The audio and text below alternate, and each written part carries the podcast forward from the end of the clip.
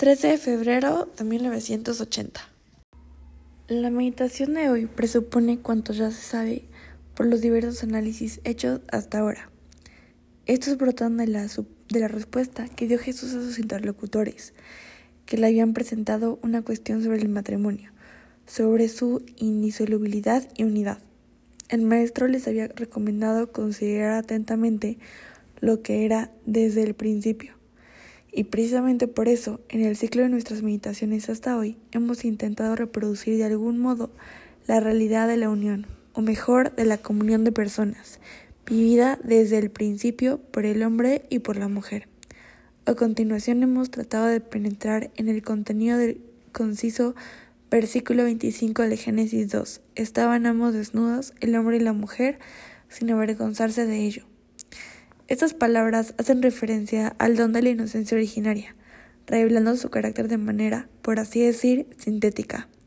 La teología, basándose en esto, ha construido la imagen global de la inocencia y de la justicia originaria del hombre antes del pecado original, aplicando el método de la objetivación específico de la metafísica y de la antropología metafísica.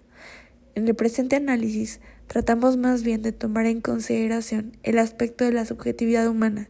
Esta, por lo demás, parece encontrarse más cercana a los textos originales, especialmente al segundo relato de la creación, esto es, la yavista. Independientemente de una cierta diversidad de interpretación, parece bastante claro que la experiencia del cuerpo, como podemos deducir del texto arcaico del Génesis 2.23 y más aún del Génesis 2.25, indica un grado de espiritualización del hombre, diverso del que habla el mismo texto después del pecado original, y que nosotros conocemos por la experiencia del hombre histórico. Es una medida diversa de espiritualización que comporta otra composición de las fuerzas interiores del hombre mismo, como otra relación cuerpo-alma, otras proporciones internas entre la sensitividad, la espiritualidad, la afectividad, es decir, otro grado de sensibilidad interior hacia los dones del Espíritu Santo. Todo esto condiciona el estado de inocencia originaria del hombre y a la vez lo determina, permitiéndonos también comprender el relato del Génesis.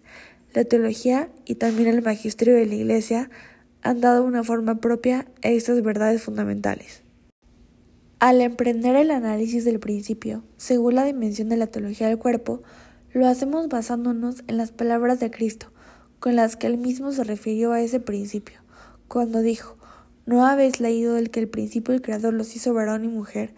Nos mandó y nos manda siempre retornar retornar a la profundidad del misterio de la creación, y lo hacemos teniendo plena conciencia del don de la inocencia originaria, propia del hombre y antes del pecado original.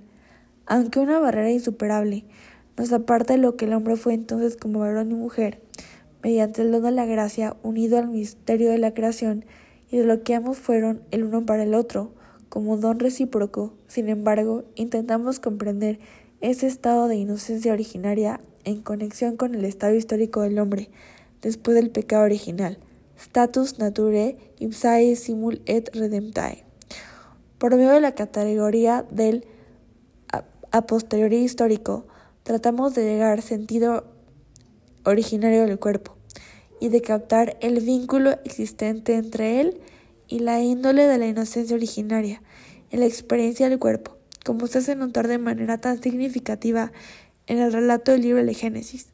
Llegamos a la conclusión de que es importante y esencial precisar este vínculo no solo en relación con la prehistoria teológica del hombre, donde la convivencia del varón y la mujer estaba casi completamente penetrada por la gracia de la inocencia originaria sino también en su posibilidad de revelarnos las raíces permanentes del aspecto humano y sobre todo teológico del etos del cuerpo.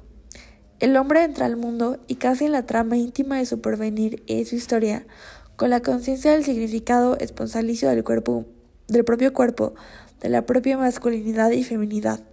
La inocencia originaria dice que este significado está condicionado éticamente y además que por su parte constituye el provenir del etos humano. Esto es muy importante para la teología del cuerpo.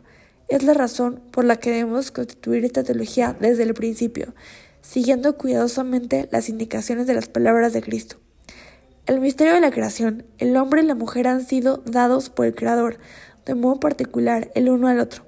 Y esto no solo en la dimensión de la primera pareja humana y de la primera comunión de personas, sino en toda perspectiva de la existencia del género humano y de la familia humana. El hecho fundamental de esta existencia del hombre en cada una de las etapas de su historia es que Dios los creó varón y mujer. Efectivamente, siempre los crea de este modo y siempre son así. La, la comprensión de los significados fundamentales encerrados en el misterio mismo de la creación, como el significado esponsalicio del cuerpo, y de los significados fundamentales encerrados en el misterio mismo de la creación, como el significado esponsalicio del cuerpo, y de los condicionamientos fundamentales de este significado, es importante e indispensable para conocer qué es el hombre y quién debe ser, y por lo tanto cómo debería plasmar la propia actividad es cosa esencial e importante para el porvenir del etos humano. El Génesis 2.24 consta que los dos, varón y mujer, han sido creados para el matrimonio. Por eso dejará el hombre a su padre y a su madre y se unirá a su mujer y vendrán a ser los dos una sola carne. De este modo se abre una gran perspectiva creadora, que es precisamente la perspectiva de la existencia del hombre, que se renueva continuamente por medio de la procreación, se podría decir de la autorreproducción. Esta perspectiva está profundamente arraigada en la conciencia de la humanidad y también en la conciencia particular del significado esponsalicio del cuerpo.